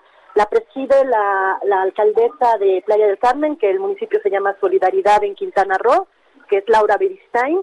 Y ahorita están reunidos eh, los 40 miembros que forman parte de la mesa directiva para poder estar estableciendo su, su agenda de trabajo de este año. Todavía está ahorita la, la reunión, está digamos a medias, pero ya te abordaron ahorita la mesa de seguridad, que es una de las más importantes y que es una preocupación no solo de los alcaldes, sino de todos los mexicanos, porque cada día estamos pues sufriendo en, en las calles de nuestros municipios, en nuestros estados, este tipo de, de violencia que nadie se escapa. Sí, lamentablemente nadie se escapa. Bueno, ¿cuál es el, pronóstico para, para eh, tener al final de esta mesa directiva, Fabiola Cancino? Fíjate que se dio un debate muy interesante porque los, los alcaldes, eh, si se puede usar el término reclamar, no, no estaría tan segura, el, término, el tema de, de la desaparición de fondos. Estuvieron todos de acuerdo que hace falta, si no el Fortaseg o el Fortamun, cuando menos sí se requieren recursos. Entonces, eh, está aquí la alcaldesa de Los Cabos, que se llama Armida Castro. Ella estuvo hablando un poco de cómo se ha logrado revertir la inseguridad en este municipio que es turístico. Y este, todos estuvieron de acuerdo en que si es necesario, que si no van a que se desaparecieron ya estos fondos, que dicen pues ya se desaparecieron, ya no hay forma de revivirlos, que por lo menos ellos aclaren de qué manera se va a apoyar a los municipios, porque si es necesario contar con recursos económicos y humanos para poder bajar los niveles de, inseguridad. Amira Castro, te comento que ha puesto en marcha una, una estrategia mano a mano con el gobierno federal, lo que le ha llevado a disminuir los índices delictivos. Pero una de las cosas que comentaban otros eh, alcaldes, como la de Navajoa en, en, Sonora, es que efectivamente en Los Cabos pues pueden decir tenemos un programa exitoso, pero hay más de 2.400 municipios en el país. ¿Qué va a pasar con todos ellos?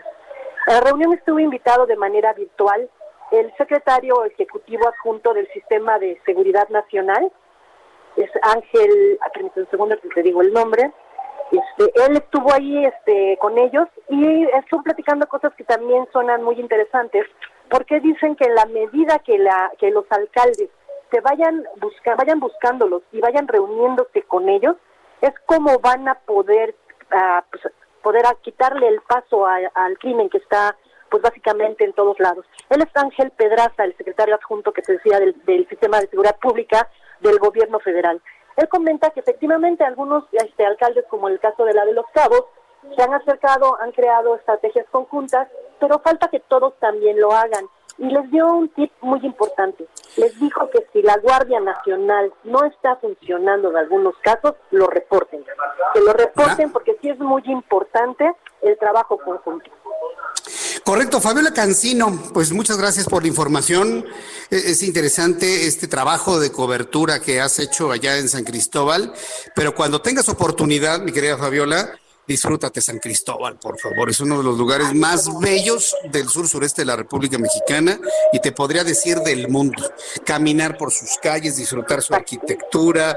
Este, después del trabajo, disfrútate San Cristóbal para que luego nos hagas una crónica, ¿no? De lo que has visto por allá, Fabiola. Claro que sí, caminar San Cristóbal es una de las cosas más hermosas que hay. Y sí, seguramente habrá oportunidad porque todavía mañana hay otras actividades. Va a haber un encuentro de mujeres de, para transformar la, como parte de la transformación de la, del país. Y eso va a estar también muy interesante. Entonces habrá oportunidad no solo de, hablar con ellas, sino también de recorrer esta bella ciudad.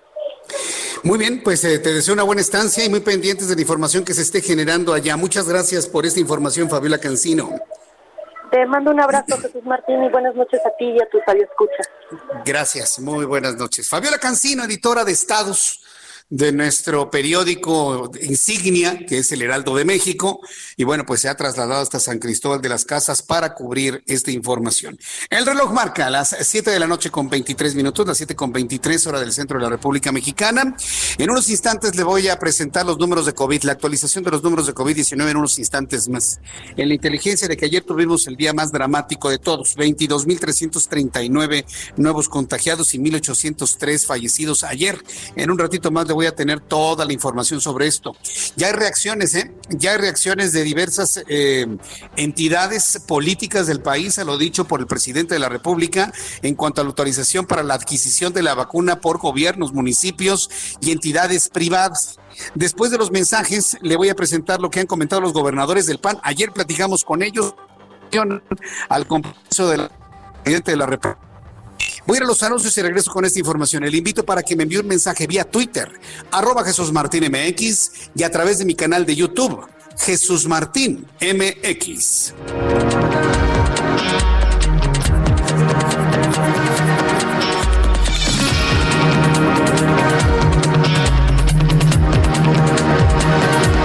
Escuchas a Jesús Martín Mendoza con las noticias de la tarde por Heraldo Radio, una estación de Heraldo Media Group. Escucha las noticias de la tarde con Jesús Martín Mendoza. Regresamos.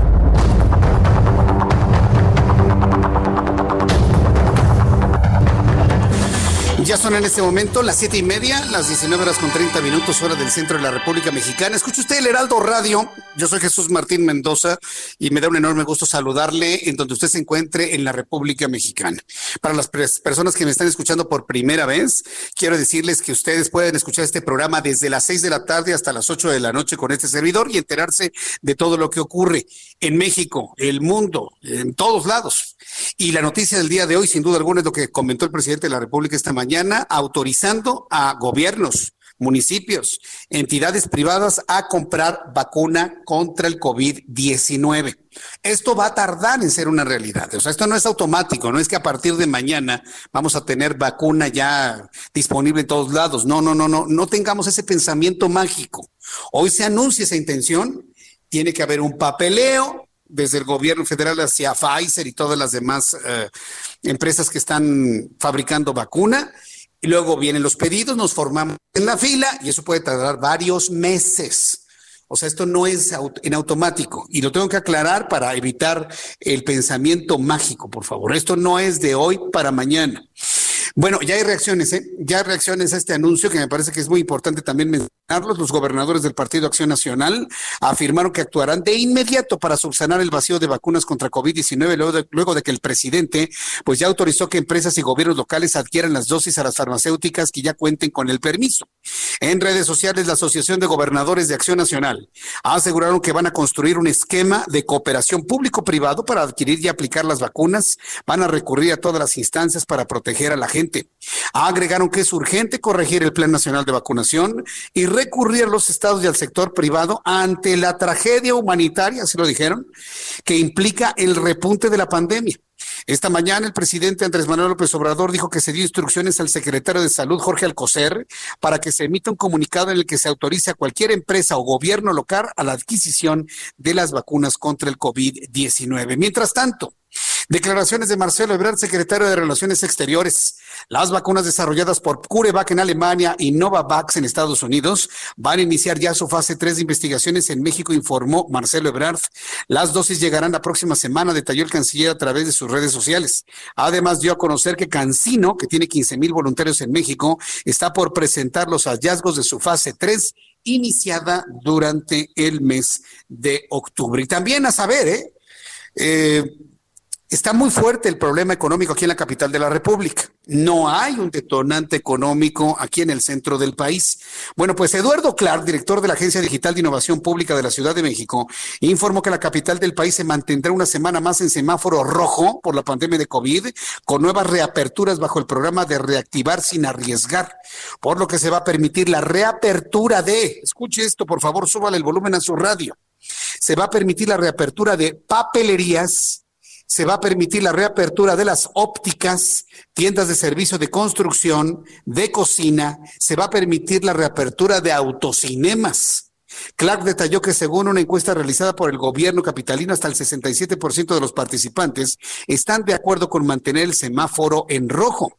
En conferencia de prensa virtual, la jefa de gobierno capitalina, Claudia Sheinbaum, acompañada de Clark, dijo que en la última semana ha habido cierta estabilización hospitalaria y esto, bueno, pues da la confianza para poder abrir más actividades en el centro del país. Esto fue lo que dijo la jefa de gobierno, Claudia Sheinbaum. Evidentemente, la ciudadanía, pues... Eh tiene un hartazgo de la situación que se ha vivido por 10, eh, 11 meses. Pero es nuestra obligación y nuestra responsabilidad decir cómo está la situación y seguir haciendo este llamado. Bueno, se va a seguir haciendo el llamado, evidentemente, pero vaya, con todos los, eh, los, cuidados y también la reapertura de eh, plazas comerciales. Se van a reabrir las plazas comerciales. Ya no aguantan más, se lo puedo asegurar, ya no aguantan ni una semana más cerrados.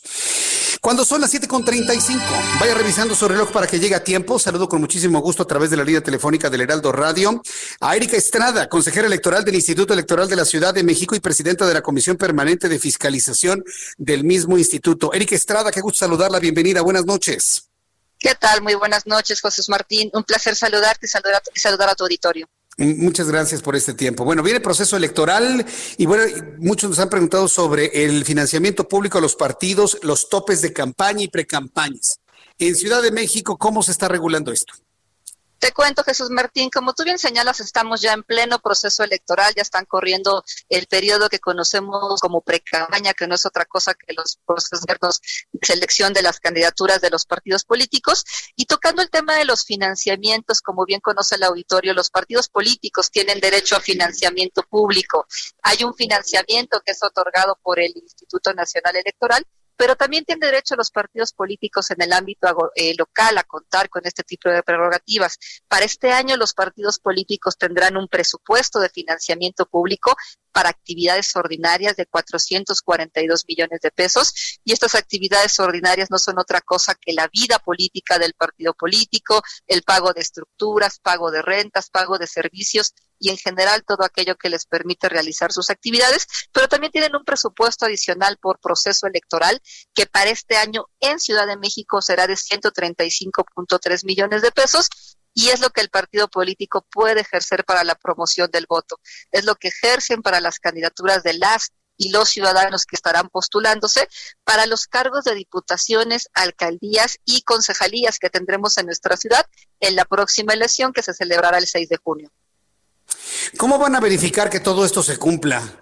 consejera? ¿Cómo, cómo, cómo se verifica esto? Que efectivamente el dinero se utilice para lo que es y que verdaderamente no haya financiamientos fuera de lo estipulado por, por la ley electoral. Este financiamiento es competencia del Instituto Nacional Electoral, la fiscalización. Por la reforma 2014 así quedó establecido y es competencia exclusiva del INE. El INE para eso cuenta con todo un sistema integral de fiscalización en línea que permite este monitoreo día a día de los recursos de los partidos políticos. Para ponerle un ejemplo a la ciudadanía que nos esté escuchando, un partido político puede ejercer recursos en un proceso electoral, en pauta, por ejemplo, en redes sociales que hace el Instituto Nacional Electoral, monitorear este tipo de espacios para conocer cuáles son los recursos que están ejerciendo los partidos políticos o directamente con los proveedores. Esto es, fíjate que muy importante señalarlo, porque la autoridad electoral no se queda solamente con la información que proporcionan los partidos políticos, sino que tiene las facultades de ir con terceros, con proveedores, en este caso recurrir directamente a Facebook y saber cuánto dinero están invirtiendo en la promoción de las candidaturas. Bueno, pues eh, vamos a estar muy atentos de todo este proceso de precampañas. Yo, yo espero que sea una campaña que sea lo suficientemente limpia, porque no me dejará mentir, consejera, ya eh, estas guerras de lodo, más que campañas, pues nos tienen verdaderamente fastidiados a la opinión pública en México en un proceso que, hay que decirlo, desde el punto de vista informativo es sumamente denso, ¿no? Y luego estar escuchando descalificaciones y luego acusaciones del uso indebido de los recursos económicos, pues yo la espero, espero que todo funcione bien y que vaya todo conforme a ley. Claro, Jesús Martín. Fíjate que en eso estamos muy comprometidos las autoridades electorales en darles a la ciudadanía la información verídica. Hay muchas fuentes de información, como tú bien señalas. Yo invitaría a las y los ciudadanos que se acercaran con las autoridades electorales y que consumieran la información que hay ahí hay muchísima en los portales de los organismos electorales eh, y sobre todo también en el INE, ¿no? Por lo que hace la rendición de cuentas, tienen un portal que exclusivamente dedican a eso, a saber cuánto dinero está siendo invertido en cada una de las candidaturas. Es información en tiempo real, así que por favor acérquense a las fuentes verídicas y con eso vamos a poder contrarrestar toda la información que no lo es. Consejera Erika Estrada, yo le agradezco mucho que me haya tomado la llamada telefónica en esta noche. Le envío un saludo y estamos muy pendientes de todo lo que realice el Instituto Electoral de la Ciudad de México. Muchas gracias, consejera. Muchísimas gracias a ti, Jesús Martín. Un abrazo. Fuerte abrazo, que le vaya muy bien. Hasta pronto. Gracias. Es Erika Estrada, consejera electoral del Instituto Electoral de la Ciudad de México y presidenta de la Comisión Permanente de Fiscalización. Sí, sobre todo porque, bueno, pues es importantísimo la fiscalización de los recursos económicos. Hay que tomarlo en cuenta. Bueno, cuando el reloj marca las 7 de la noche con 39 minutos, las 7 con 39, quiero, quiero compartirle una información que me parece que es muy importante para las personas que están en este momento pues, transitando con los primeros síntomas de COVID-19. Recuerda lo que le he dicho. Primer síntoma, que puede ser dolor de cabeza o puede ser una diarrea ligera o que ya perdió usted el olfato, no lo dude ni un solo minuto. Vaya usted con su médico. Vaya usted con su médico para que le atiendan y le receten. Y usted va a decir, pues, ¿qué van a recetar Jesús Martín? De hecho, me han preguntado algunas personas, ¿qué van a recetar si no se ha encontrado que es eficiente contra el COVID-19? Mire, hay una, hay varias investigaciones en el mundo que van apuntando hacia ciertos tratamientos que pueden ayudar en los casos leves o iniciales de COVID-19. ¿Cuál es el problema en México y en otras partes del mundo? Que la gente se espera que tiene los primeros síntomas y ya después de aguantarse 10 días y ya no pueden respirar, andan buscando cama de hospital y es demasiado tarde. Entonces, decirle a los papás y a los abuelitos, señores, nada de que, ay, no tengo nada, no tengo nada, a mí no me pasa nada, ay, no, no digo nada para no preocupar a mis hijos. Déjense de cosas, papás y abuelos, déjense de cosas y díganle a sus hijos y a sus nietos si se sienten mal, igual los adultos mayores, igual los adultos eh, jóvenes, por favor, cuando se sientan mal, díganlo van ustedes al médico y les recetan algo, algún medicamento para poder ya eh, eh, entrar en un tratamiento y evitar los efectos nocivos del COVID-19 y mantenerlo a raya. Y fíjese que sí se puede. Hago este preámbulo por lo que le voy a informar. Igualmente, súbale el volumen a su radio. La Secretaría de Salud de la Ciudad de México y expertos del Instituto Nacional de Nutrición así como el Instituto Mexicano del Seguro Social, tres entidades, Salud del Gobierno Capitalino, el Instituto Nacional de Nutrición Salvador Subirán y el Instituto Mexicano del Seguro Social, están recomendando a los médicos que no hablaron de dosis, de tratamientos con las siguientes sustancias para casos leves de COVID. Escuche, para que usted se lo diga a su médico. Oiga, acabo de escuchar en la radio con Jesús Martín que el Seguro Social, el, el, eh, el Instituto Nacional de Nutrición y Salud de la capital de la República están recomendando el uso de ivermectina junto con acitrocina para personas que resultan positivas a COVID-19 en los centros 200, de 230 puntos de toma de prueba que tiene la dependencia distribuidos en la capital del país. Hoy por primera vez, los centros de salud mencionados se están abriendo a difundir cuál hasta el momento es la estrategia más eficiente para mantener a raya el COVID-19 en casos leves, en casos iniciales, por supuesto. En conferencia de prensa se detalló que con base en 29 estudios científicos se determinó la efectividad en particular de la ivermectina para tratar casos moderados de coronavirus, ya que hay varios estudios a nivel internacional donde se muestra que disminuye la carga viral y tiene una enorme seguridad en términos de efectos negativos. De acuerdo con autoridades capitalinas del 29 de diciembre a la fecha, a través de 230 puntos de tamizaje, se han entregado 50.747 tratamientos estandarizados. Está entonces el Seguro Social, el Instituto Nacional de Nutrición y la Secretaría de Salud recomendando en casos leves e iniciales, subrayo, casos leves e iniciales, el uso de ivermectina, que es un antiparasitario, por cierto, ¿eh? Es un antiparasitario que ha resultado ser una opción mucho más barata que otros antivirales experimentales en los Estados Unidos, ivermectina y la acitromicina. La acitromicina es un antibiótico que normalmente se utiliza como protector en contra de infecciones a nivel pulmonar. Entonces, ivermectina y acitromicina, lo ha informado el Instituto Nacional de, Nutrición Salvador Subirán. Entonces, coméntelo a su médico, y bueno, pues, y ojos, y para otro tipo de eh, problemas de parásitos en el cuerpo. Entonces, yo sé lo que le digo, ¿eh? Coméntelo con su médico. Hoy ya es un asunto público.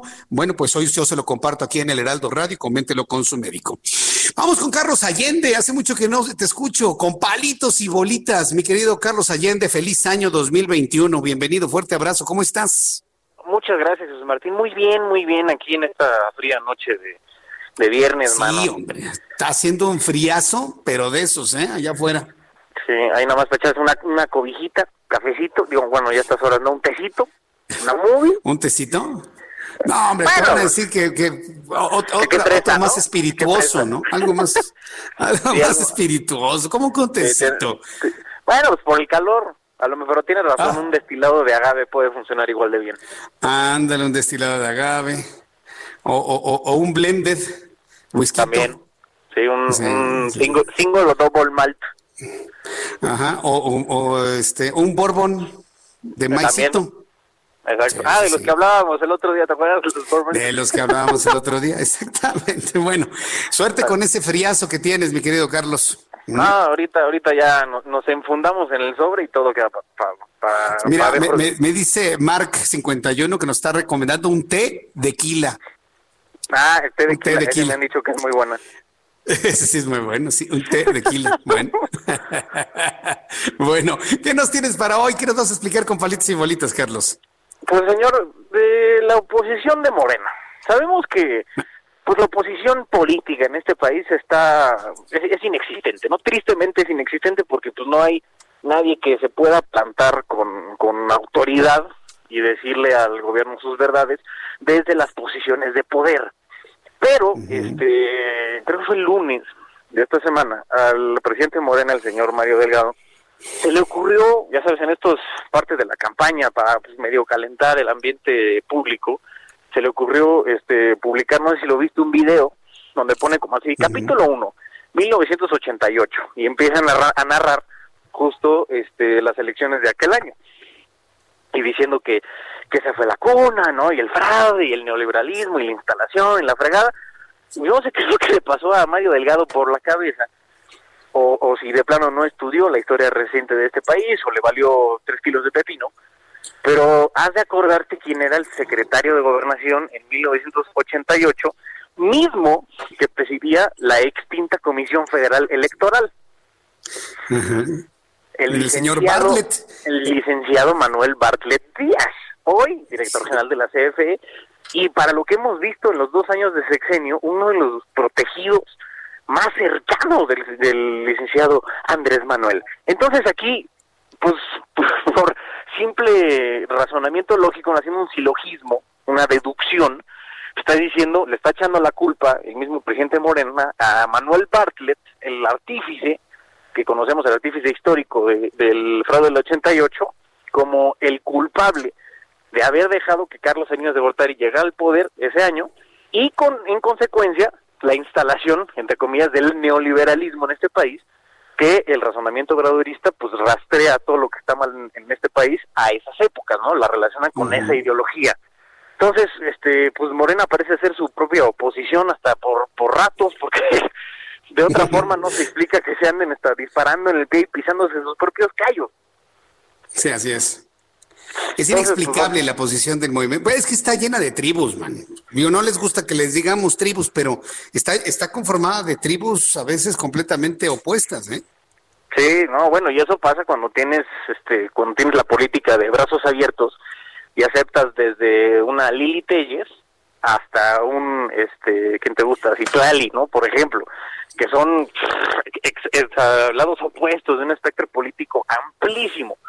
Entonces, pues bueno, se entiende en algún momento de que digas, no, pues ahorita que vamos a empezar el, el- el partido, ¿no? Pues, este, todos los que puedan. Pero en algún momento se tiene que ir depurando esa, esa organización para pues, que quede gente que esté este, pues, enfocada ¿no? en el proyecto político que quiere llevar a cabo. Y aquí, pues es que luego hay tanta gente y tantos personajes con, con, con tantos esqueletos en el closet que difícilmente vas a poder decir algo y atacar eh, en, en cierto en cierto rubro sin, sin que alguien más te conteste decir, sí, güey, pero tú tienes a Napoleón Gómez Urrutia, pero tú tienes a Manuel Bartlett, pero tú tienes a Ricardo Monreal, o sea, con, con, con esos figurines difícilmente vamos a poder tener un, un, un, este pues digamos una lucha un poco más pareja, ¿no? Pero me sorprendió mucho ver que, en- que, que en Morena se, se estén disparando así tan, tan, tan arteramente en el pie, o sea, intentando enjaretarle a Bartlett, hoy protegido del presidente, el, el, los problemas que en teoría el neoliberalismo insertó en este país en el 88. Lo cual me llamó poderosamente la atención esta semana ese asunto. Vaya, pues a, a- a ver qué sucede, ¿eh? Y es que mira, el Morena es reflejo de cómo es el presidente. ¿Ya viste lo que pasó con este asunto de las vacunas? Ayer López Gatel andaba Mm, sí. diciendo de que era impensable el que se autorizara la venta a No. gobiernos, que porque se diluía su estrategia de, de vacunación. Y en la mañana, una, era órale, una anarquía. Que sería una anarquía. Y en la mañana, ¿qué dice el presidente? Vámonos. Es, es- es un problema de comunicación, es, es un problema de ideologías, de visiones. Están completamente enfrentados entre ellos mismos. Se dan de mordidas solitos. Solitos. Exacto, pero pues es también consecuencia de que pues, en algún momento tiene que haber alguien que les ponga un alto y como no lo están viendo del otro del otro lado del pasillo y ya se creen dueños del pastel, pues dicen, ah, pues ya que estamos aquí, pues vamos a darnos en la tower a ver quién se queda con el trono de oro. Pues sí, vamos, vamos a ver qué pasa y las reacciones a todo esto. Yo sé, yo me imagino que eh, doña Olga Sánchez Cordero en gobernación, Marcelo Ebrard deben estar furiosos con todo lo que está ocurriendo en la famosa, en la autollamada 4T. Eh, danos tu cuenta de, de redes sociales, mi querido Carlos Allende, para que el público te siga, te consulte, te escuche y te vea. Estoy a sus órdenes en arroba Sir Allende en Twitter, Instagram, Facebook y todos los días a las 3 de la tarde en Heraldo Televisión. Me parece muy bien. Yo espero ya verte la próxima semana, mi querido Carlos. ¿Mm? Sí, mano, pues ahí el estudio está un poco un poco más solo desde que desde que desde que no está. Ya voy la próxima semana a ponerle sabor al caldo. Nos vemos, mi querido Carlos. Cuídate Saludos, mucho, nos vemos. Martín, saludos. Dale. Bye, que te vaya muy bien. Vamos rápidamente con Adriana Fernández, nuestra especialista en cine. Mi querida Adriana, ¿cómo te va? Bienvenida, muy buenas noches. Buenas noches, Jesús Martín, ¿listos para ver algo en casa? En Listos ya para ver algo de en casa. Adelante, Vamos te a ver. con interés. Claro que sí, Jesús Martín. Vamos a ver una que se llama WandaVision, que es una serie que está en Disney Plus. Es una serie como basada en aquellas de los años 50 y los 60, como Mi Bella Genio, como Hechizada, como I Love Lucy. ¿Te acordarás de esas, mi querido Jesús Martín? Sí, Nada más que aquí son unos superhéroes de Marvel. Son la Bruja Escarlata y Vision, que era el mayordomo electrónico de Iron Man y que después se convirtió en un superhéroe pues no de carne y hueso porque no es de carne pero digamos es este no como un, un poco un autómata pero está muy divertida Jesús Martín. A mí me sorprendió. Es en blanco y negro. Hasta ahorita he visto dos capítulos porque son de esos que te sueltan poco a poco. Y pues muy, muy entretenida, tiene mucho humor blanco y la verdad muy ingeniosa. Me, me está gustando muchísimo, actúan muy bien Paul Bettany y eh, Elizabeth Olsen. Y le voy a dar tres estrellas a esta de WandaVision, esta serie que pueden ver en Disney Plus. Correcto. Segunda recomendación, WandaVision. Segunda recomendación, Adriana, por favor. La segunda, Jesús Martín, es una película que está en, fra- eh, en Netflix y se llama Fragmentos de una mujer. Es un tema muy duro. Jesús Martín es una mujer que pierde a su bebé cuando nace, o sea, es una muerte neonatal. Eh, interpretada la actriz, eh, la, la interpreta Vanessa Kirby, quien ganó en, en Venecia, y sale también Ellen eh, Burstyn como su madre. Muy buena película, muy dura, te deja reflexionando sobre muchísimas cosas. Eh, vale la pena verla, no te deja así como que muy muy animado, pero sí vale la pena verla. Es un tema que no se toca pues prácticamente nunca en el cine y pues esta también le voy a dar tres estrellas a Fragmentos de una mujer que se puede ver en Netflix y esta es película. Fragmentos de una mujer a través de Netflix. Bueno, pues muy buenas recomendaciones para este fin de semana y pasarla muy bien. Ya se van a abrir los autocinemas, Adri, por lo menos, ¿no? Por lo menos. Pues sí, por lo menos, semana. Martín, la verdad, este, pues sí se extraña mucho ir a las salas cinematográficas, ya lo hemos platicado que pues finalmente el cine es un espacio bastante seguro porque es muy poca gente, este, la gente no habla porque pues, no debe hablar en una película, pero pues por lo pronto los autocinemas es algo muy atractivo, así que ojalá que sí, que pronto ya podamos regresar por lo menos a ver una pantalla grande, ¿no? Más grande que la de Por la sala de la casa. Correcto. Oye, da- danos tu cuenta de Twitter, me quedan unos segundos para despedir. Claro que sí, es arroba Adriana Fernández, no, perdón, arroba Adriana 99, arroba Adriana 99, mi querido Jesús Martín. Adri, muchas gracias y que tengas muy buen fin de semana. Igualmente, querido Jesús Martín, un cinematográfico fin de semana. Pásala muy bien, gracias. Adriana Fernández, nuestra especialista en cine. Muchas gracias, que tenga usted feliz fin de semana. Lo espero el lunes a las 6 de la tarde. Esto fue Las Noticias de la Tarde con Jesús Martín Mendoza. When you make decisions for your company, you look for the no brainers. If you have a lot of mailing to do, stamps.com is the ultimate no brainer. Use the stamps.com mobile app to mail everything you need to keep your business running with up to 89% off USPS and UPS. Make the same no brainer decision as over 1 million other businesses with stamps.com. Use code PROGRAM for a special offer. That's stamps.com code PROGRAM.